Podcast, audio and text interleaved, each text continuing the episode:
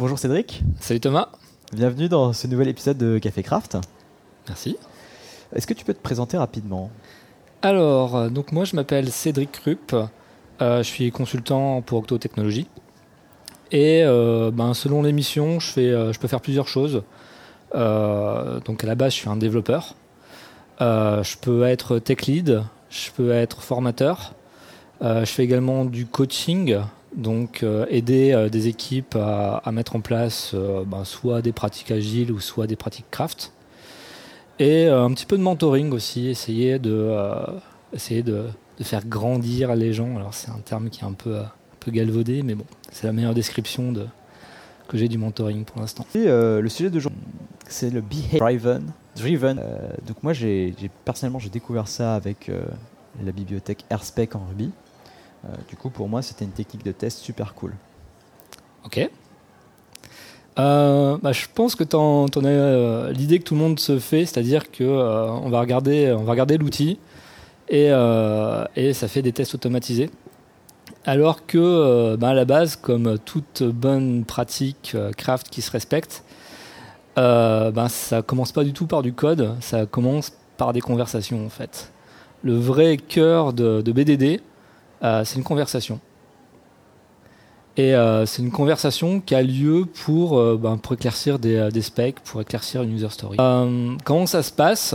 Ben, quand on considère une, user story, alors d'habitude, au minimum, euh, on a euh, ce qu'on peut appeler des specs, en fait, des règles métiers, des choses dans le style. Et euh, souvent, c'est quelque chose qui peut être écrit un peu au lance-pierre, quelque chose d'assez général et quelque chose de, qui est assez difficile à comprendre en fait. donc le, but premier de BDD, c'est de prendre ces règles métiers, de prendre cette user story et euh, bah, d'en parler tout simplement euh, en prenant un focus sur des exemples. C'est-à-dire que euh, on va prendre la règle métier et on va l'illustrer par des exemples. Et le fait de l'illustrer, en l'illustrant d'une certaine manière, bah, on va découvrir plein de choses sur, sur cette règle métier, sur cette, sur cette user story en fait. Donc à la base, c'est une conversation et euh, c'est une conversation entre qui? C'est une conversation euh, au minimum, je dirais, entre un développeur et quelqu'un du métier, qui est souvent euh, représenté par un, par un product owner. Et c'est encore mieux si on a un testeur dedans, le testeur qui va tester la user story. On a l'habitude de, parler des, trois amigos en fait, le PO, le dev et, et le testeur qui sont, qui sont là pour avoir cette pourquoi, euh, pourquoi des exemples en fait? Pourquoi, euh, pourquoi euh, illustrer? C'est qu'en fait, ça va permettre de, trouver différentes choses. la première chose qu'on va trouver, bizarrement, c'est bah, ce qu'on ne sait pas sur cette règle métier. Ben, la plupart du temps, quand on pense à une règle métier, et surtout à un product owner, en fait, le product owner, il va voir un peu ben, le cas passant. Ok, tu as ça, il se passe ça, et ça devrait bah, les cas passants, c'est bien, mais on apprend aussi beaucoup des cas, par exemple, des cas non passants, ou euh, ben, des cas limites, ou des cas euh, ben, où les choses se passent pas correctement, en fait, quelque part. Et donc, euh, comme je disais tout à l'heure, la conversation, est sur des exemples. Donc, la première question que quelqu'un devrait poser, c'est Ok, tu as cette règle métier, est-ce que tu peux me donner un exemple? Est-ce que tu peux me donner un exemple qui l'illustre? Euh, cet exemple, il va être, euh, très précis. Il va y avoir des valeurs dedans. Euh, il va y avoir des noms. Il va y avoir des dates, par exemple. Chose de très précis. Hein. Quand on parle d'une date, par exemple, je ne sais pas si on parle de l'expiration d'un produit. Je prends un exemple comme ça. ok, ça va être. Ok, c'est quoi cette date d'expiration? Ok, c'est le 17 août 2017. C'est super précis. Comme ça, en ayant, euh, en ayant ça en, tête, on peut, on se raccroche à cette date et il y a des choses qui vont apparaître. Ok, qu'est-ce qui se passe le 16 Qu'est-ce qui se passe le 18 Qu'est-ce qui se passe le 17 à 0h00 00 Mais quand tu dis 17h, c'est où? Par exemple Parce que 17h, euh, je sais pas, 17h en France, c'est pas la même chose que 17h euh, en Chine, par exemple. Donc le, fait de mettre des valeurs, ça va déjà euh, nous ouvrir un peu les chakras sur bah, les différentes possibilités qui sont là cachées dans cette, dans cette règle. Donc première, première question qu'on doit poser, c'est est-ce que tu peux me donner un exemple?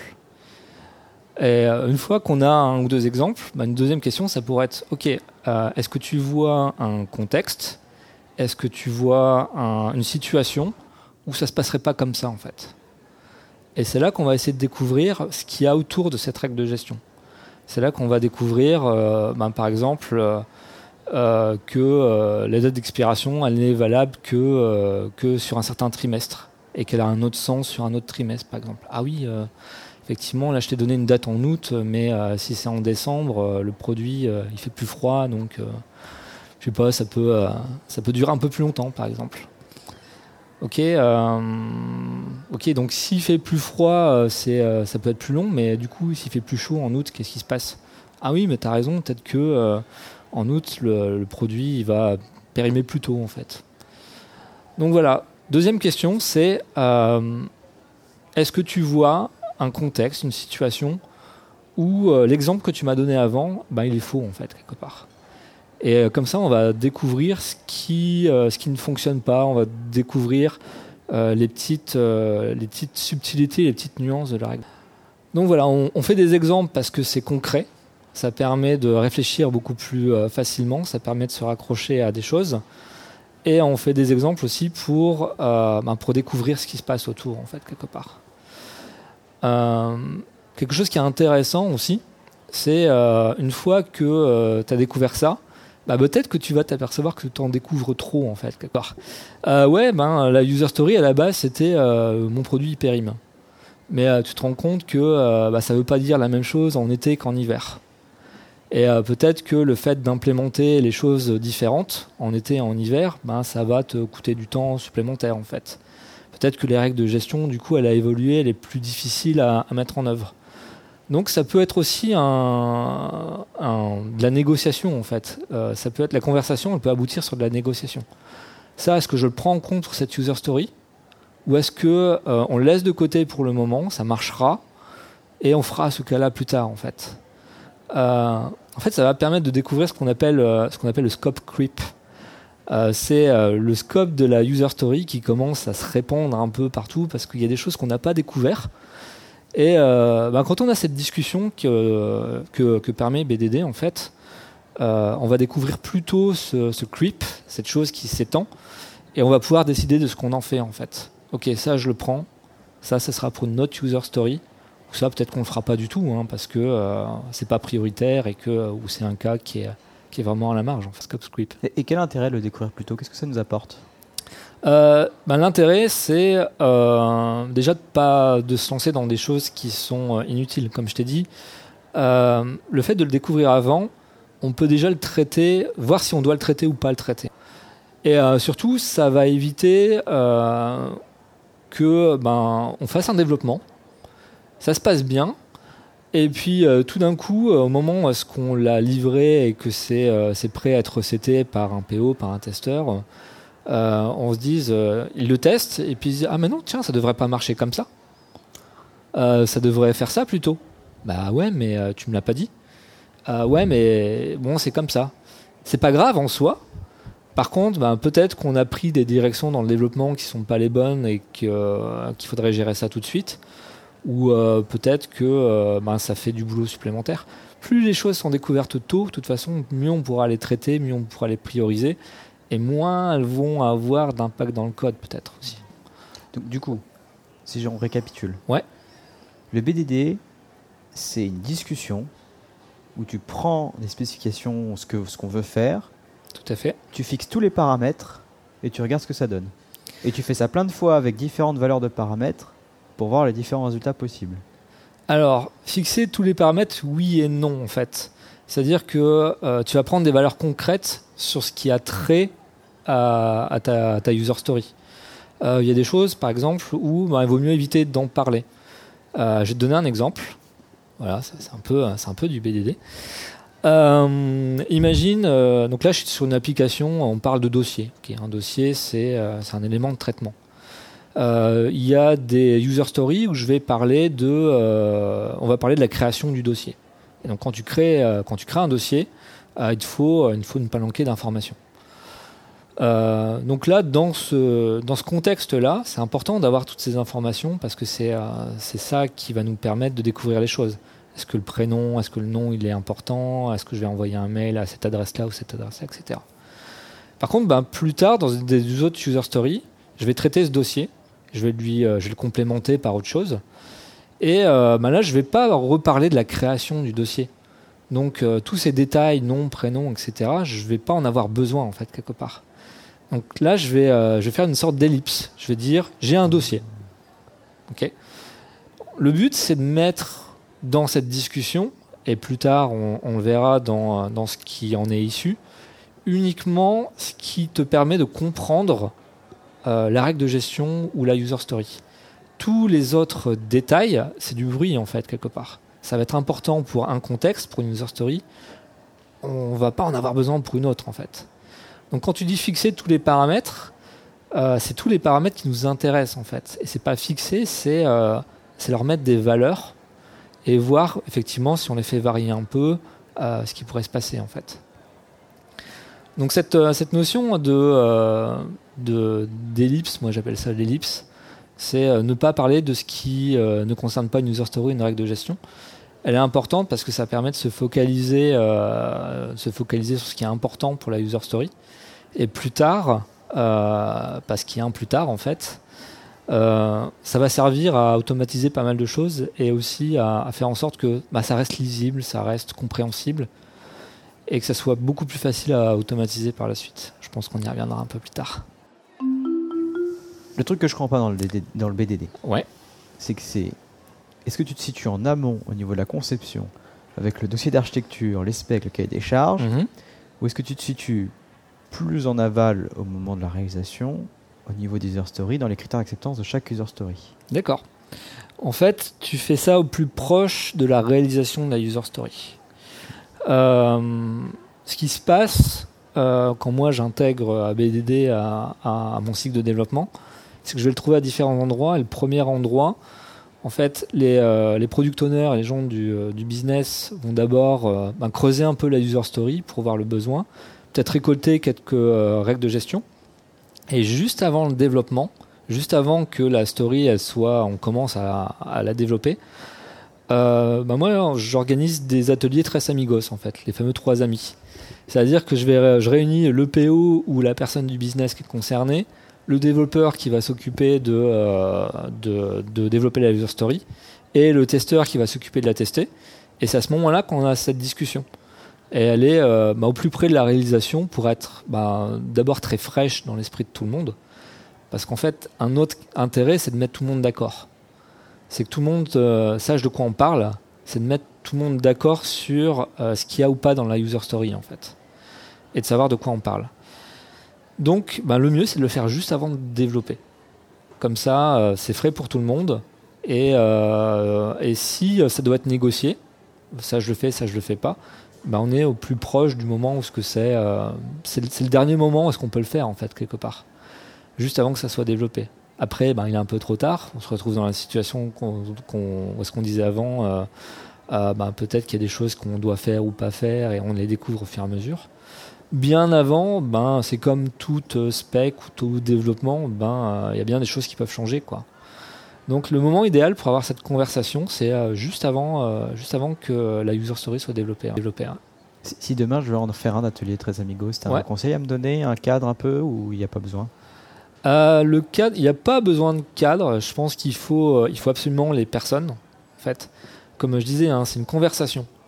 Une conversation, ça reste quand même quelque chose de synchrone pour moi. C'est-à-dire, il faut que les gens soient présent physiquement ou virtuellement, ça peut être au téléphone, ça peut être pas mal de choses. Le mieux, bien sûr, c'est d'avoir les gens sur place. Euh, mais dès que euh, dès qu'il y a quelqu'un qui va dire ok je t'écris ça et tu regarderas plus tard euh, ben c'est fini en fait la discussion elle n'a pas lieu en fait les idées elles fusent pas et c'est la fin c'est un peu la fin de, BDD c'est un peu la fin de l'agilité en fait quelque part parce qu'il faut pas faut pas oublier que un des principes de l'agile c'est la communication Et là, on est en plein dedans, en fait. Euh, alors, je sais plus euh, qui euh, disait, je pense que c'est Ron Jeffries qui disait qu'une user story, c'est trois trucs. C'est une carte sur un board qui représente là où est la story sur ton process. C'est une conversation et c'est une confirmation, en fait.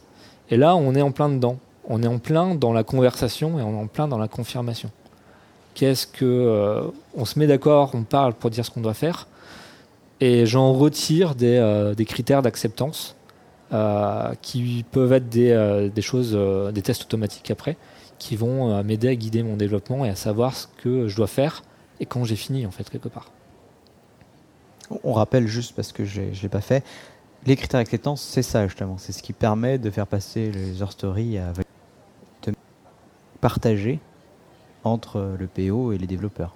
Tout à fait. Euh, donc l'intérêt d'avoir ces critères d'acceptance bah, avant de commencer et pas pendant, c'est qu'au moins le, but il est clair et que euh, on, sait quand c'est fini en fait tout simplement. Il n'y a pas normalement ah ouais mais on avait dit qu'on aurait peut-être fait ça et le développement il continue il continue jusqu'au temps est-ce que ok il y a quelqu'un qui sera enfin satisfait. Et enfin le fait d'étendre un développement comme ça ça peut avoir plein de conséquences. Peut avoir switché de tâches entre temps, euh, on peut, on peut euh, revenir sur des choses qu'on a déjà faites, euh, ce qui n'était pas forcément prévu, donc ça peut donner des retards, des choses dans le style. Plus on se met d'accord avant, sur les termes, sur le vocabulaire, sur ce qu'il y a à faire et ne pas faire, plus ça va être serein après en fait. Et plus au moment où ce que la user story sera bah, peut-être recetée par les PO, etc., on saura dire ok, on avait dit ça, ça c'est bon, mais ça, ça passe pas en fait. Et euh, c'est ce qu'on s'était mis d'accord là-dessus. Donc je vais te demander de retravailler un peu ce point-là. Il y a un petit bug pour moi en fait, où euh, il y a quelque chose qui n'est pas, qui pas. Juste pour clarifier, tu peux me donner un exemple de bons critères d'acceptation obtenus grâce à. Euh, donc ce qui va se passer, donc je vois déjà que tu as un peu le mindset BDD, tu m'as demandé un exemple. Donc l'exemple, en gros, ça, on peut le traduire par une, sorte de comportement en fait. C'est c'est le behavior de behavior driven development. Donc on va se dire, si on est dans cette situation-là, quand on fait ça, alors je dois avoir ça en fait. Par exemple, euh, étant donné que je considère une banane, et que nous sommes le 17 août, euh, le 17 août 2000, euh, quand je calcule la date de péremption de ma banane, alors ça doit être le 17 octobre 2017. Cette chose, cet exemple, je vais pouvoir le transformer en test, qui est un critère d'acceptation en fait.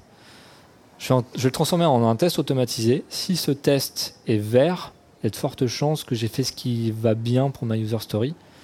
Et euh, c'est un peu ça mon critère d'acceptance en fait. Mon meilleur, les meilleurs critères d'acceptance que tu vas pouvoir avoir, c'est des choses qui se transforment en test automatique. Parce que euh, ça va permettre de vérifier ben, automatiquement et à chaque modification du code que, euh, que ce qu'on avait dit a été respecté en fait quelque part. Donc les meilleures confirmations, Là, on est vraiment dans le C de, la user story. Confirmation, c'est des tests. Ce que tu dis, c'est qu'on reconnaît un bon exemple BDD au fait qu'on voit comment le programmer. Pas on voit comment le programmer, parce que euh, là, tu parlerais peut-être plus d'implémentation. On doit comprendre en lisant l'exemple ce qu'on a essayé d'illustrer en fait. Quel est, le, quel est le comportement de mon application que je vais devoir, euh, que je vais devoir implémenter en fait. Donc c'est pas c'est pas vraiment un quoi, c'est pas vraiment un comment, c'est plus un euh, qu'est-ce que ça doit faire en fait. Comment tu automatises ça? Tu as des trucs? Ah euh, Ouais. Donc, euh, c'est là que la plupart du temps, les gens ont sauté directement sur, sur l'outil qui va bien pour automatiser les tests en ignorant tout à fait la conversation en fait. Pour automatiser ce genre de tests, moi, ce que je préfère, sachant qu'il y a plein d'autres choses, hein, c'est tous les outils qui sont liés à Gherkin. Gherkin, c'est un, un DSL, en fait. C'est un ensemble de, euh, euh, de mots-clés et une grammaire qui fait que si on les respecte, derrière, l'outil est capable de comprendre l'exemple et de le rattacher à du code. Les outils les plus, euh, populaires qui font ça, bah, il y a Cucumber, qui, est, disponible sur, pas mal de, plateformes et de langages. Il y a des choses comme Biat, il me semble, JBev. Euh, il y a SpecFlow pour, euh, pour le monde .NET. Et donc, ce que ça va faire, Donc l'exemple, il doit être d'abord formalisé en utilisant Gherkin. Gherkin, c'est un peu bête. tu dis, voilà ma fonctionnalité, fonctionnalité. Voilà mon scénario que je décris, scénario. Et après, tu, tu décris les choses en utilisant certains mots-clés qui sont étant donné que, quand et alors. Given, when, then en anglais. Euh, sachant que euh, bah, les choses sont bien faites, tu peux écrire les choses soit en anglais, soit en français, soit en, allemand, et euh, bah, plutôt dans la langue, plutôt dans la langue de l'équipe. En fait, ça c'est un sujet qui a déjà été abordé, les histoires de langue, mais si c'est un produit de législation française, bah, vaut mieux que ça soit écrit en français. Je vois pas le, je vois pas l'intérêt de l'écrire en anglais. Et donc, si, si ça a été formalisé en utilisant ce, ce DSL, Gherkin, bah, un outil comme Cucumber, euh, il va pouvoir un peu détricoter le scénario et à chaque phrase euh, exécuter du code. Et ce code, le but, c'est qu'il stimule ton système, en fait, quelque part. Donc, on, pourrait faire du, euh, du à pas mal de niveaux, notamment au niveau unitaire. Moi, ce que j'ai vu le mieux marcher, en fait, c'est l'utiliser pour faire ce que j'appellerais des tests d'intégration fonctionnelle. Un test d'intégration fonctionnelle, c'est quoi? C'est euh, bah, d'abord c'est fonctionnel parce que ça parle du métier. Les exemples, ils parlent pas du métier, ils parlent pas de la technique. Et euh, c'est un test d'intégration parce que euh, j'aime bien les situer à ce niveau-là, un niveau où ben, quand mes tests s'exécutent, j'ai un vrai serveur qui tourne quelque part, avec une vraie base de données, avec peut-être des choses qui sont moquées autour pour, pour des dépendances que je maîtrise vraiment pas mais je, teste vraiment la, mécanique entière de mon application en fait. Et euh, ce que je fais d'habitude, euh, bah, c'est de plus en plus euh, commun qu'on ait des API, des API REST par exemple. ben, le code qui, qui est appelé par, par il vient stimuler directement l'API. Ce qui fait que ben, je vais tester, je vais tester mon serveur en testant la sérialisation, peut-être la sécurité, la base de données.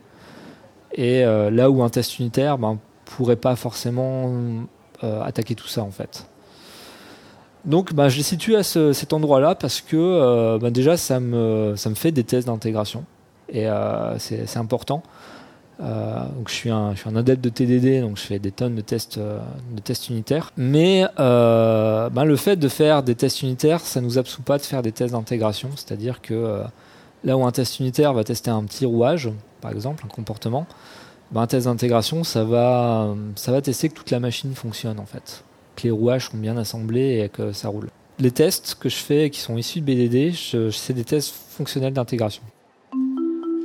Tu dis que tu es un grand fan de TTD Ouais, effectivement. Mais tu fais pas TTD avec les tests d'intégration. Comment ça marche l'un avec l'autre? En fait, euh, moi j'utilise euh, j'utilise une technique qui s'appelle le double loop TDD.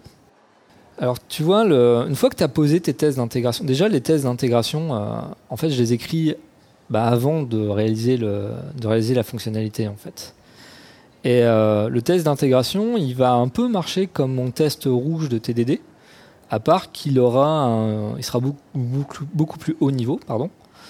Et euh, bah, le fait de l'écrire, je vais me poser d'autres questions déjà. Je vais me poser, bah, si je stimule mon API, bah, je sais pas, quelle route je vais euh, stimuler sur mon API, quelle est la gueule de l'objet que je vais transmettre ou, que je vais récupérer. Donc j'ai déjà un certain nombre de réflexions que je vais avoir qui font un peu écho aux réflexions qu'on peut avoir en TDD quand on a un, test rouge. Et en fait, je vais utiliser euh, mon test d'intégration bah, pour me guider dans mon développement. Donc d'abord, j'ai ce test qui est rouge. Il est rouge parce que ma fonctionnalité ou parce que mon exemple, il n'est pas satisfait en fait. Mon scénario n'est pas satisfait. Et donc, je vais faire en sorte de faire du développement pour que ce, test, il passe au vert. Parce qu'une fois qu'il est au vert, ça veut dire que euh, bah, j'ai fait ce qu'exigeait mon exemple. Et après, bah, je peux faire du refactoring aussi. Donc ça, ça me guide un peu euh, pour rester euh, bien ancré dans ma user story en fait. Et il se trouve que bah, pour faire passer ce test d'intégration à vert, je vais probablement devoir changer plusieurs classes peut-être mon contrôleur, peut-être euh, un objet du domaine, peut-être euh, je vais devoir faire des choses au niveau de ma base de données. Et euh, la plupart du temps, ben, pour modifier ces classes, ben là je passe en TDD en fait. C'est-à-dire que je vais avoir, je vais avoir mes cycles avec mes tests unitaires rouge, vert et factor. Et mon cycle TDD, je vais faire plusieurs cycles TDD au sein d'un grand cycle de tests d'intégration. Donc mon test d'intégration, il est rouge. Je vais faire du TDD pour modifier toutes mes classes jusqu'au temps où est-ce que ce test soit vert, et après je refactor. Donc j'ai plein de petits cycles TDD qui sont dans un grand cycle euh, qui est lié à mon test d'intégration et qui me guide euh, dans ma fonctionnalité en fait quelque part. Et c'est euh, ce qu'on appelle le double loop TDD. Donc ça, ça a plein d'intérêts. Donc comme je te dis, ça fait des réflexions à d'autres niveaux. Ça permet de tester beaucoup plus de choses euh, qu'on teste pas forcément en test d'intégration, notamment des histoires de sécurité, intégration, euh, euh, ma base de données par exemple. Et ça me guide fonctionnellement en fait. Et au-delà de ça, bah, je continue à faire du TDD. parce que, parce que ça, me, ça me permet d'avoir plein de bénéfices dont on t'a déjà certainement parlé. Euh, notamment un feedback qui est certainement beaucoup plus rapide que ceux des tests d'intégration. Tests d'intégration, euh, euh, c'est un, peu, plus difficile à écrire, c'est quand même plus difficile à, mettre en place et c'est souvent beaucoup plus long. bah, imagine que pour lancer un bon test d'intégration, je suis forcé de vider une base de données, par exemple, pour être sûr que mon test il soit indépendant. vider une base de données, c'est pas forcément trivial, ça peut prendre un peu de temps je peux avoir le démarrage de mon serveur. Hein. Là, mon application, euh, une application Spring Boot, je pense que si, euh, par exemple, hein, ce que je suis en train de faire, peut mettre quelques secondes à démarrer. Pendant que tu es en train de lancer juste un test d'intégration, juste démarrer ton serveur, il est possible que tous tes tests unitaires soient déjà passés. Donc le feedback n'est pas le même. Les deux sont importants. Je vais garder un feedback qui est très rapide et très, euh, très fin grâce à TDD et grâce aux tests unitaires et je vais avoir un feedback plus long mais plus euh, global et plus fonctionnel euh, grâce à mon test d'intégration en fait. Et donc on a un équilibre euh, qui se crée entre les deux. Et bah, comme je fais du c'est du test first hein, encore une fois, euh, bah, je vais pas avoir à écrire ces tests après, ce qui est souvent long et chiant et souvent plus difficile parce que ça n'a pas été pensé pour. Donc voilà, c'est euh, comme ça que j'inscris euh, ces tests dans, euh, dans mon processus de développement en fait. Et bah, c'est là qu'on voit qu'aussi BDD, ça s'inscrit bien dans pas mal de choses qui finissent en DD en fait. Donc il y, a, y, y a TDD, je viens d'en parler. Il y a ATDD, Acceptance Test Driven Development, et c'est exactement ce qu'on vient de décrire. DDD aussi, je sais que mon collègue Nelson t'en a parlé il n'y a pas longtemps parce que euh, parce qu'on on reste métier, on est dans dans le domaine et que euh, bah, cette conversation et euh, cette formalisation elle va aider à avoir un, dialogue pas un dialogue mais un vocabulaire qui est commun en fait aux gens qui font des tests, aux gens qui font du dev et aux gens qui font du business. Donc voilà, ça s'inscrit bien dans, un, dans un processus de développement et avec plein d'autres pratiques ben, dites agiles en fait quelque part. Tu as des conseils pour quelqu'un qui voudrait commencer? Euh, par où on commence? ben, Surtout par la conversation, encore une fois. Euh, commencer par vous parler. En fait, l'automatisation de tout ça, elle est, elle est secondaire en fait par rapport aux bénéfices qu'on va avoir sur la conversation. Euh, après, malheureusement, bah, il se trouve que quand on parle d'automatisation, il y, a pas mal d'exemples, mais c'est des exemples qui sont relativement simples. Il y a des exemples qui sont assez pourris même. Euh, le truc à absolument pas faire, c'est à transformer euh, nos exemples en quelque chose qui est technique, parce qu'en fait, il faut que ça reste métier. Et, euh, et, surtout pas se baser sur des choses comme, comme de l'UI, en fait, quelque part. Parce que ça fait des tests qui sont très fragiles, et la plupart du temps, on va dévier, nos scénarios ils vont dévier vers. quand je clique sur des choses dans le style, ça par exemple, c'est un anti-pattern pour moi de, l'exemple de BDD. Quand je clique sur ça, déjà on est très focusé sur lui et euh, bah, on a perdu une partie du métier en fait. Le clic il veut dire quelque chose. Quand je crée un dossier, quand je euh, valide euh, ma proposition par exemple. Donc bah, garder ce, focus, ce focus sur, sur le métier, garder, garder ce focus, essayez de bien placer vos tests. moi je les place comme je, je te dis tout à l'heure au niveau de l'API, ça marche très bien. Euh, sur, une, sur une API REST par exemple. Euh, après, il y a des tonnes de petites astuces qui fait que euh, l'automatisation elle se passe bien. Ça vient à la fois de la manière dont on formalise, Ça vient de comment on organise le code GLU qui est derrière, donc le code qui, qui vient stimuler le système. essayez de prendre un maximum de recul là-dessus. mais une fois qu'on a mis ça en place, qu'on a pris ce recul nécessaire, c'est vraiment extraordinaire en fait. Euh, le fait de pouvoir continuer à communiquer avec le, métier et euh, ça donne des tests qui peuvent être super poussés en fait. Et euh, en cas de refactoring par exemple, avoir un test d'intégration qui est bien fichu, ça permet sur un refactoring qui est assez costaud, ça permet de se dire ok j'ai peut-être changé tout l'intérieur en faisant du TDD, mais en fait j'ai changé aucun comportement au niveau de mon application, au niveau de mon métier, ça fonctionne toujours comme ça devrait en fait. Donc du coup, je récapitule. Ça commence dans une discussion. Tout à fait. Donc dans les user stories, donc si je veux commencer, j'en parle à Compéo et dans nos user stories, on fait nos exemples. Faire gaffe à pas tomber dans pattern du test d'interface. On teste des logiques métiers et des comportements métiers. Tout à fait. Et puis éventuellement, je peux en profiter pour, pour faire des tests automatisés, mais c'est pas obligatoire. Déjà le fait de le mettre dans user story est déjà un win en soi. Tout à fait parce que euh, à cause de euh, la détection du, scope creep dont on parlait tout à l'heure, du fait qu'on va se comprendre, qu'on va avoir le même vocabulaire et que euh, même si c'est pas automatisé, avoir les exemples qui, qui illustrent ce qu'on attend dans la user story, ça, ça, guide quand même le développement. C'est mieux encore quand on, quand on, arrive à les automatiser, mais rien que la conversation, elle vous donnera déjà beaucoup, beaucoup de bénéfices en fait. du coup, est-ce que tu as un petit mot de conclusion?